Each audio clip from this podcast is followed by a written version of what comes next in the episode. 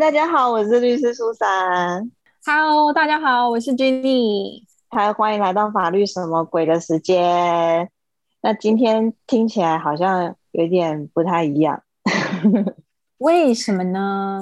因为我们今天就是大家会觉得我们好像稍微有点累的慢慢拍，其实是因为我们现在就是很乖，我们正在自我的居家防疫，所以我们这一集的录制，我们就是大家都在自己的家哦，没有乱跑哦。对，对我们线上线上隔离。对，我觉得就是居家防疫这件事情非常的重要。其实我一直在网络上，不论是我的 Instagram 或者是我自己的 Podcast，其实我都有一直在跟大家讲，就是说真的没事，不要乱跑。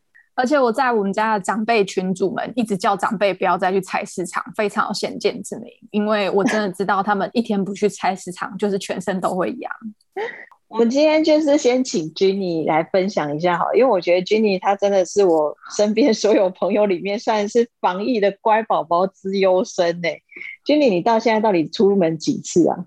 呃，我从就是宣布停课的那天下午，就是到今天，总共才出门四次而已。那其中有三次只是出去买东西，只是去家里附近的。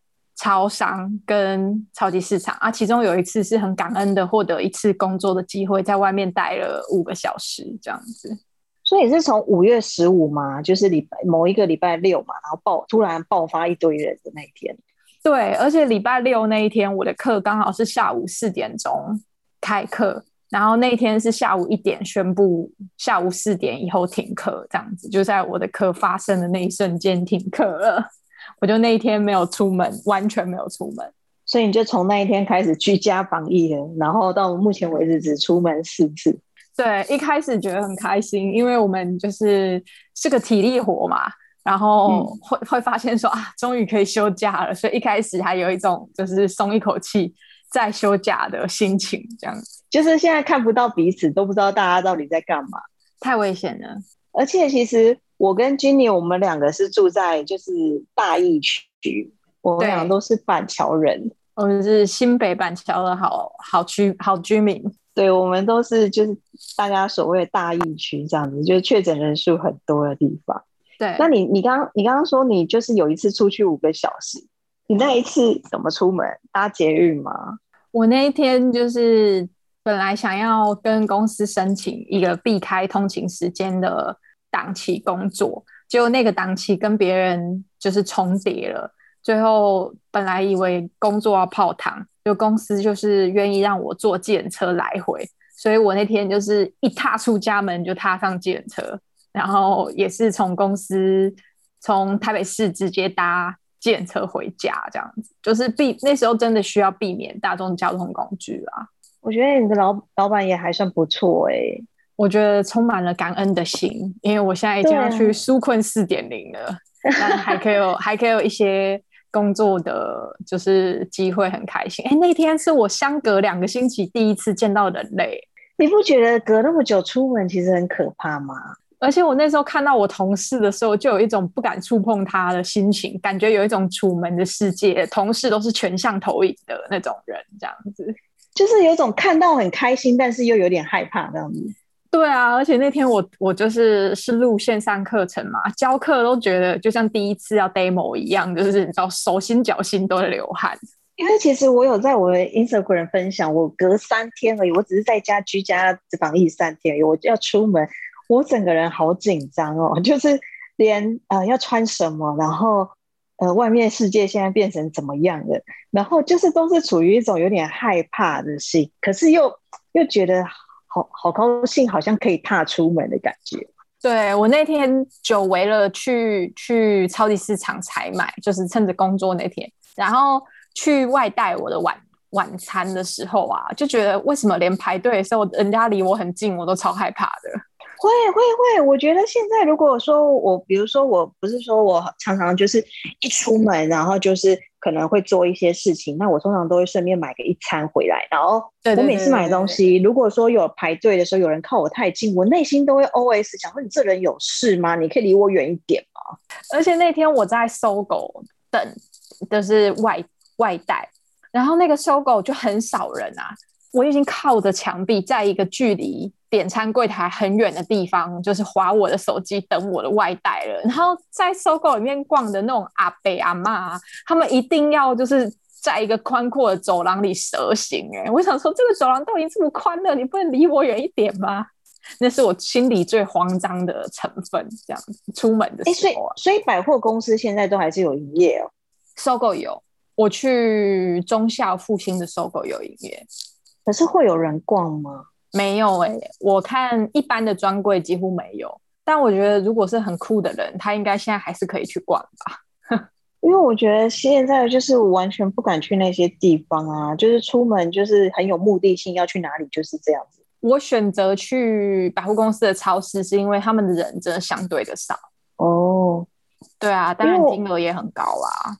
我觉得我刚刚不是说，我觉得你老板还不错，让你就是可以搭自行车上来回。现在还是很多人要去上班，然后都要搭捷运或者是什么的。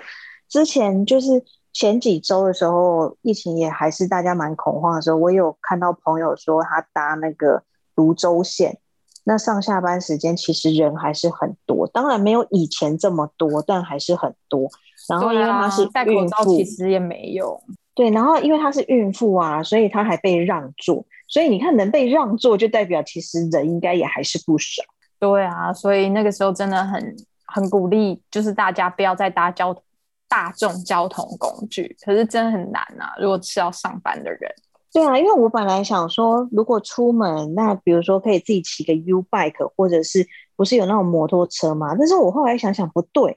那你怎么知道前一个使用人是怎样？所以你现在把整台车都要消毒嘛？对，你要先消毒，等十五分钟啊。那好像搭自行车比较方便，就也是要注意啦，各种方式。对，那你居家防疫，你在家都在干嘛？我在家哦，我没有天天运动，就是偶尔，就是打扫完房间之后运动一下，真的很勤的打扫房间，几乎都在煮东西吃吧。我发现就是这个疫防疫期间，大家都变成就是天才的小厨师这样子。买了新的刀子太利，一直切到手啊，很危险哎！你这太可怕了吧，一直切到手？没有啊，因为新的刀子真的不习惯，然后刀伤的伤口都很平整，我没有切到很深，真的都是碰到，然后就就会有伤口这样。现在已经习惯了，刀工进步很多，昨天还可以切高丽菜丝，进步很多。我好多朋友都开始在自己煮，甚至还有人写食谱。哎，在众疫区的另外一个困扰就是，你知道现在呃外送还有快递，他们是有条件不送。因为我原本在防疫的第一周，我就打算买一个冰箱，但是到我的冰箱可以出货的时候，疫情已经延上到一个非常危急的程度，所以所有的。外送安装服务都暂停，所以是没有办法买中大型家电的啊。这个我知道，对对对。对啊，所以我就买冰箱计划失败。那你东西现在冰哪里啊？我们是有一个共用冰箱啦，但是就是没有办法赶上我们囤货的速度。我是因为我本来就会做菜，我以前就有时候无聊会做小食谱这样，所以。我并没有因为防疫这段时间，然后开始煮很多东西什么的，我反而是就是激发了另外一个潜能，其实是真的太无聊，就开始拍影片跟上字幕，你知道真的很适合现在。对，然后大家就说会不会我生完小孩以后，我就去转职做什么亲子部落客？而且我今天真的是打算要买那个直播。直播苹果光补灯补光器，还有一些觉得要简易收音的一些东西，因为大家会问说你要不要直播教运动啊？可是我又发现我房间照下来，我真的是脸都是黑的，很不吉利。还还是你要请我先生去帮你装个光之类的，打个光，装个灯。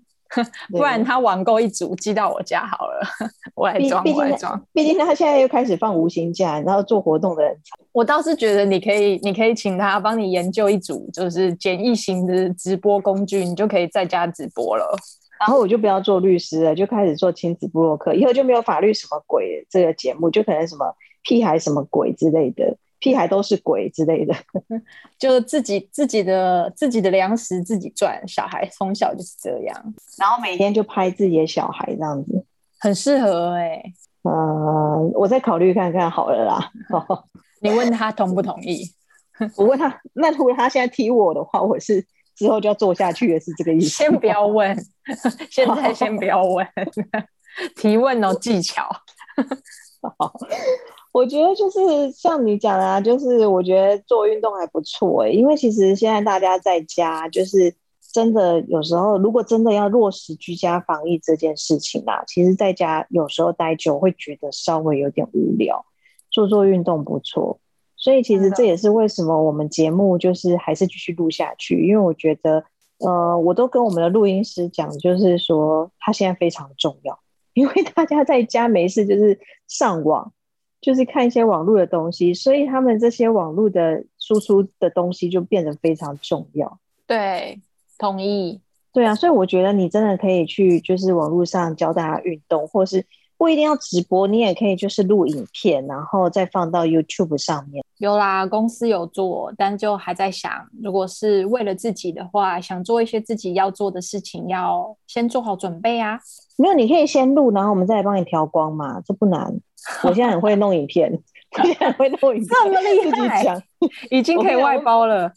我那个影片其实那个妆都没有化，也是后来才后修的。哦，对。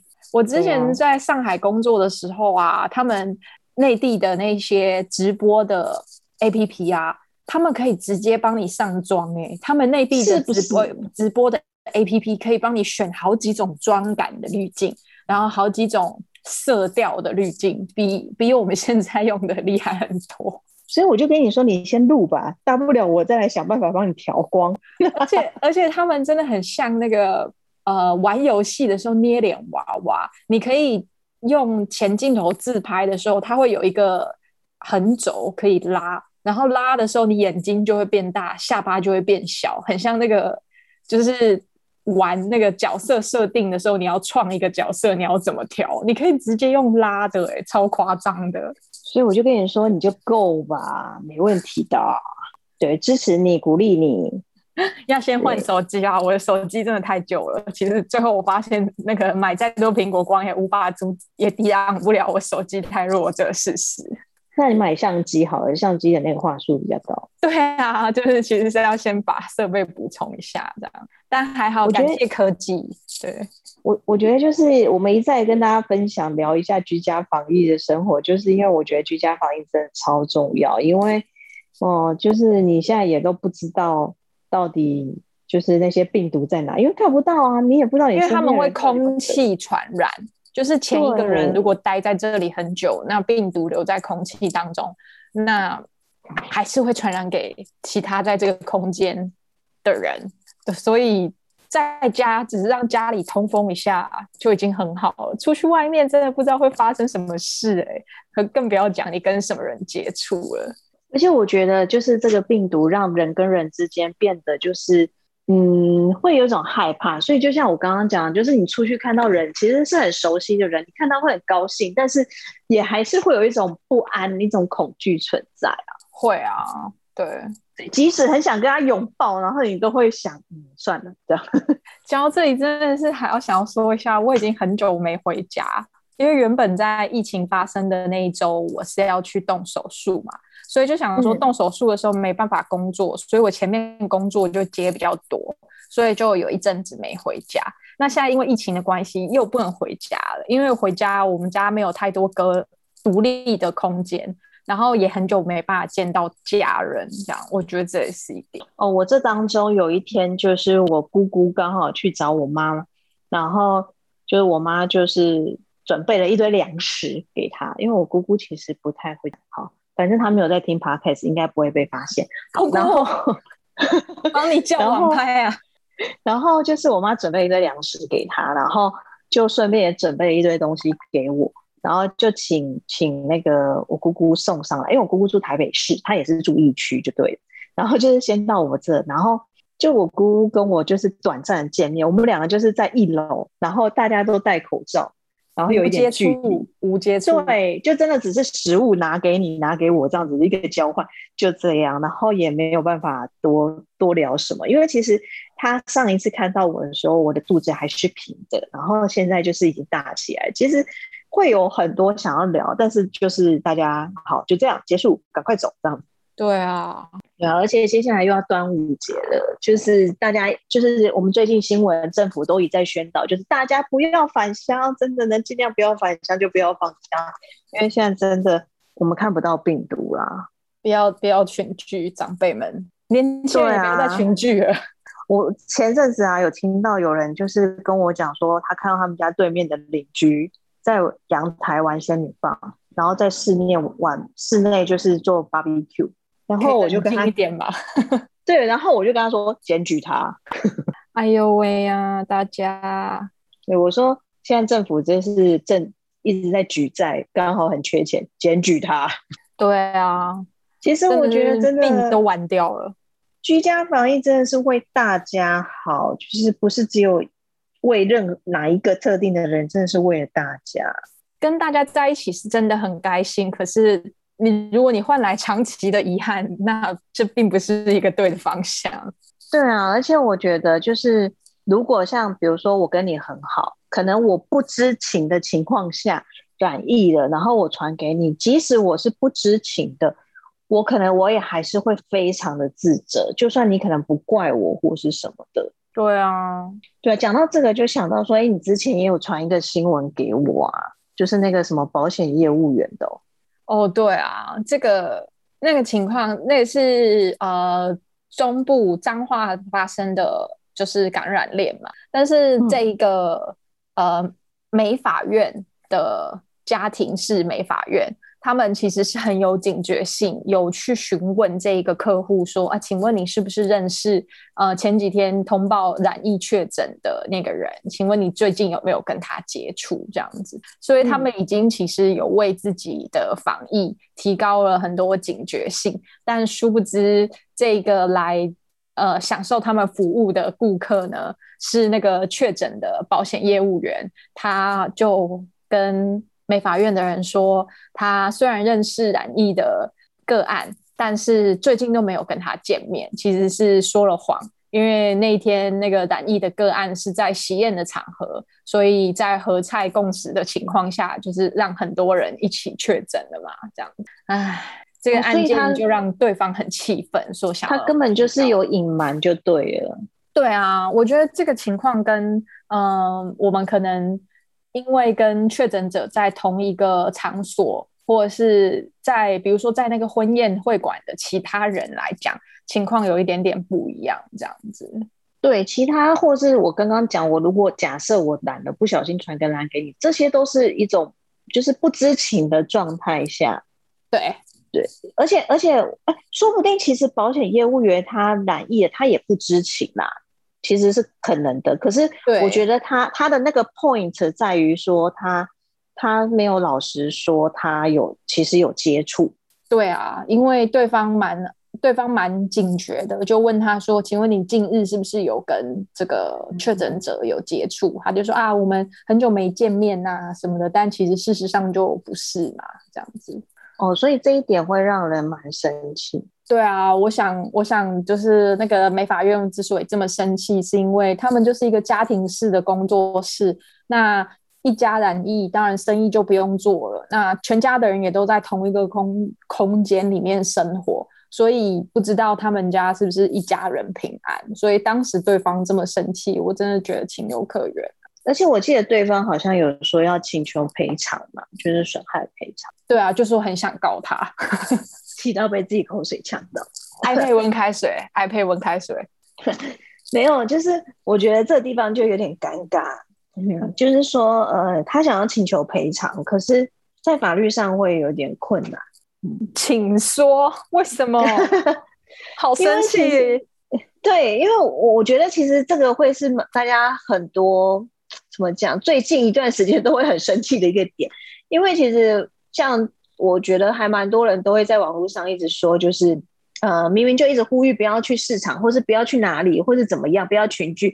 可是很多人，甚至就是大部分是长辈啦，都还是会去。然后到时候又染疫了，然后因为其实现在年长者的状况，通常染疫以后状况都会非常的不好，甚至死亡。所以就很多人会很生气，说你们为什么都讲不听呢？什么，甚至是。我之前有在我 Instagram 分享，就是有一个怀孕的妈妈，她婆婆就是因因为一直常出去，结果真的染疫了。然后染疫了以后，她还不肯老实说，她还骗他们说就是没有，她只是去例行性检查，然后而且要做疫调的时候，她也说她也不打算就是老实讲，所以其实会让人很生气。那很多人就会觉得说，啊，你们这样子就不乖乖听话啊，然后造成我们也可能就是被感染之类，我可不可以请求赔偿？可是。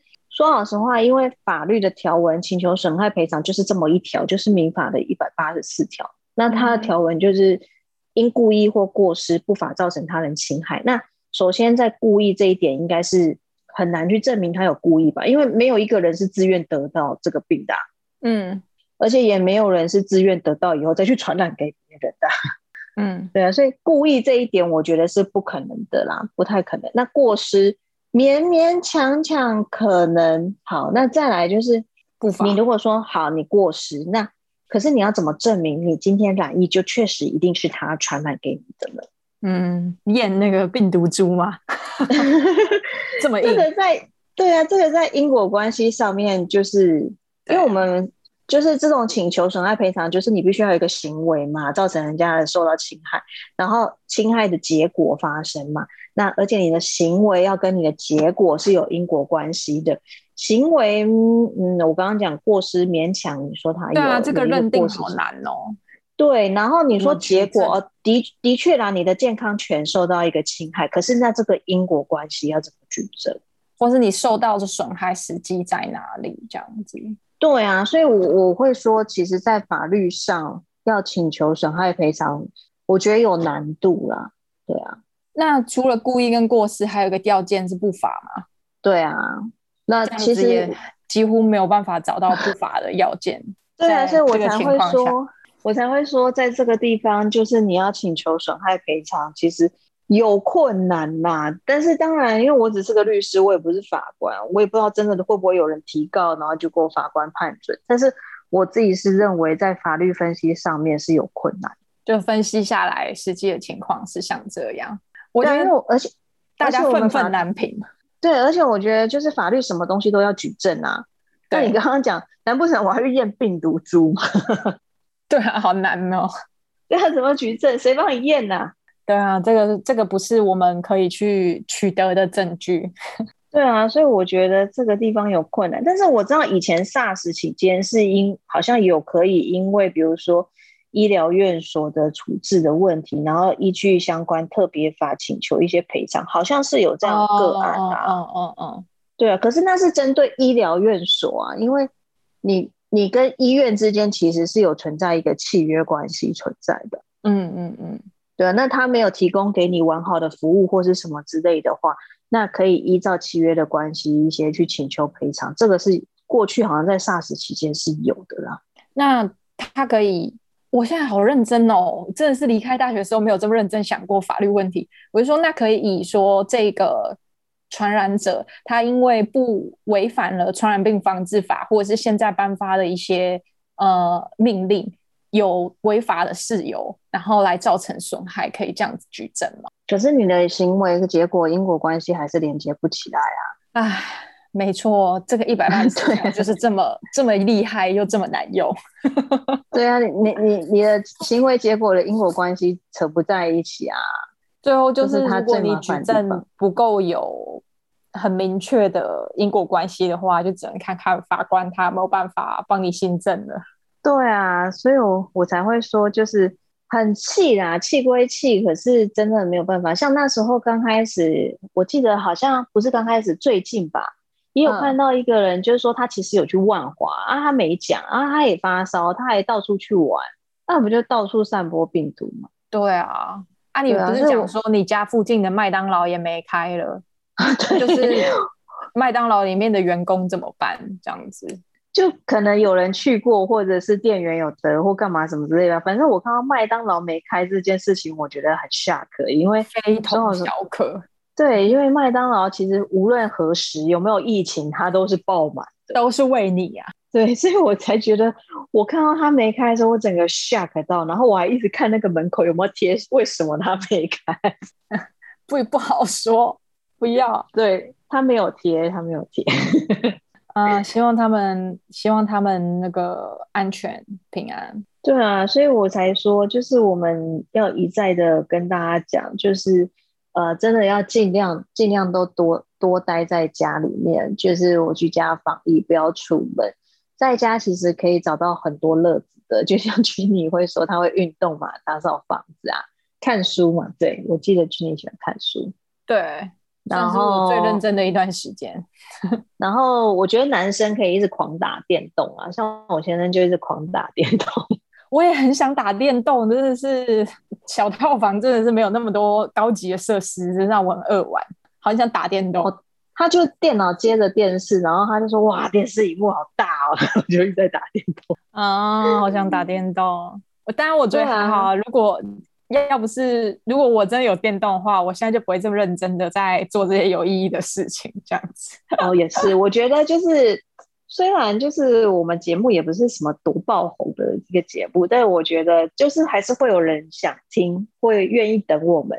那我就觉得我们好像也有一个这样的责任在，就是。对啊，要继续录下去，这样很开心可以跟大家就是分享和讨论一些事，这样子。对啊，对啊，有时候也会有一些人给我一些意见跟回馈，然后像其实疫情刚开始，有一些人的一些行为，会有人不高兴，也会跟我说：“哎，这可以讲吗？”之类的，他们会问。对啊，就是疫情期间呢，心理健康跟心理资源的盘点也很重要，要不然就是看个新闻就高血压了。哦，对我我真的觉得其实不要看新闻，就不要看电视的新闻这些，我觉得看了会心情不好。然后那个什么每天的记者会，其实可听可不听啊。如果真要听，就听那个人数就好，听完就可以关掉这样。对，收听结果报告。对，就是我觉得少听一点，你心情会比较好，不然就是太多担忧了。因为现在担忧的事情都是不能决定的事情嘛，不可抗力的。一些因素，所以这个担忧可能会有越来越焦虑、越来越大的压力。这样大家也要把内在的环境照顾好。对啊，而且而且想到这个，就是其实我都好期待可以赶快状况稳定，然后甚至越来越好。因为我们前阵子就是累积的收听的次数已经超过两千了。必须爬山，对，没错，就是要爬山了。戴着口罩也跟你们去爬。对，然后所以我就其实很期待要去爬山这件事情，而且我也有跟瑞讲，然后瑞就大笑。你跟瑞讲，如果我们就是迅速解封之后就去的话，你可是要带球上来的。没有，我觉得就是以现在疫情状况，有可能是我要直接背着一个孩子，或者是就把孩子交给我先生。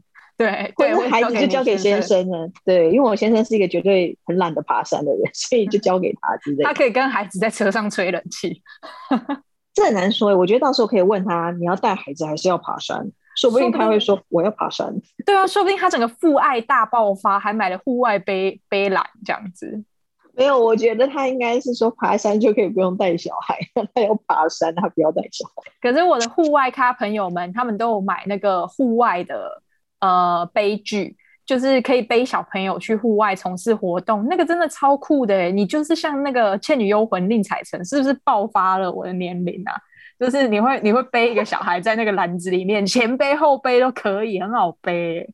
然后你你放下的时候，还会像电影里面这样哎咻，然后转身蹲下这样，然后把篮子接下来。我先生有五十肩，这他可能无法。到最后是我变成宁采臣，他是聂小倩吧？他是姥姥吧？对啊，反正就是一再的跟大家倡导啦。我们今天这一集就是想跟大家聊一下防疫的生活，然后请大家真的把自己尽量关在家里，在家。而且大家在家如果收看到什么社会事件或者是新闻，有任何法律的问题的话，请你们如雪片一般寄送给我们。对，因为我们会有一点不知道要跟大家讲什么哈。不会啊，我们可以多来讨论一下，我觉得蛮不错。这就是最新的法律与社会观察。对，因为最近都没有出门啊，所以就没有什么社会观察到的一些议题可以跟大家聊聊，就觉得哎会有点词穷，所以也就是欢迎大家可以跟我们就是分享你想要讨论的东西，或是你最近遇到一些超奇葩的事情之类的，这样。没错。对，所以一再鼓励大家，就是尽量多待在家。端午节就是呃，粽子的话，呃，就是少吃一点也好，比较不会胖嘛。外送跟宅配就好了，不要再群聚了。对，然后宅配的话，也是请大家稍微克制一下，因为我们的宅配业者现在真的是很崩溃。我那天我买的冷冻包裹确实都已经解冻了，但是我也没有办法苛责他们什么子。对对，因为他们现在真的非常的过劳啦，所以我觉得这部分，因为其实说好说宅配业者他们本来就很辛苦了，那现在在这疫情期间，他们也是肩负着重大的责任，所以他们也非常辛苦，就是请大家。就是稍微冷静一下，好，没错。然后还有就是说，呃，我觉得大家就是少看一些新闻，少看一些不开心的东西，让自己心情愉快一点。我觉得那比较重要。没错，然后还有就是说，像我们的防疫专线这些，说老实话，它几乎每天都在爆满的状态。那尤其又像双北，其实这一次真的稍微有点严重，呃。我刚刚说我们有一个怀孕妈妈，他们家人婆婆得到这个病的时候，那时候其实她说她打电话去卫生局或是打一九二二，其实她说说老实话，他们的动作很慢。但她讲了一句话，我真的觉得她人很棒。她说：“但我能体谅。”对，他说，因为其实他知道现在真的说好说话，双北真的是，呃，那个量太大了。其实他能理解为什么在处理上可能有点稍微慢，或者是。态度或或或许有点讲话不是很好，他说他都能理解。那我听到他这样的体贴的心的时候，我就觉得哇，这人真的很棒。所以同时也要跟大家讲，就是说，呃，你如果就是呃需要就医或是有这些相关的问题的时候，真的稍微啦有耐心一点，因为所有的在处理相关这些事情的人，甚至包含我们的医护人员，真的都是非常的辛苦。对，对，他们在很庞大的工作量，然后很庞大的风险和压力之下，要替大家提供这些专业的服务，真的。然后我们严厉的谴责在医疗行为当中的一些暴力、暴力的行为，这是严严厉的谴责的，零容忍，零容忍。对，然后还有就是说，大家真的在外面口罩要戴起来。我说了一句非常，我都说我是晋惠帝啊，就是有人会说啊，我要抽烟，就是要把口罩拿下来，我就会说，啊，你可以不要抽烟呐。对，大家冷静啊，大家冷静，想一下，对，真的，你口罩戴一段时间，你大概可以抽一辈子的烟。我告诉你，不要趁着现在一定要抽这样子。对，三思啊。对呀，好啦，我们这一集就是这样，好像讲到最后有点越来越仇富的感觉，就是。仇恨吗？还是不会？我觉得大家，我们先暂时在现在把自己照顾好，那我们再看看接下来下一步怎么样哦。对啊，我们都希望疫情赶快过去，我们之后或许还会做更多的活动，说不定啊之后就可以看到我们去爬山。那我们曾经说过，如果累积的收听人次有达五千，我们可能还会有下一个想要做的活动，所以我们才其实我觉得我可以对生活多一点期待啦。对，做一些自己想做的事情，或是有兴趣的事情喽。好，那我们这一集就这样子喽。那我们下礼拜再见喽，拜拜！大家下次见，拜拜。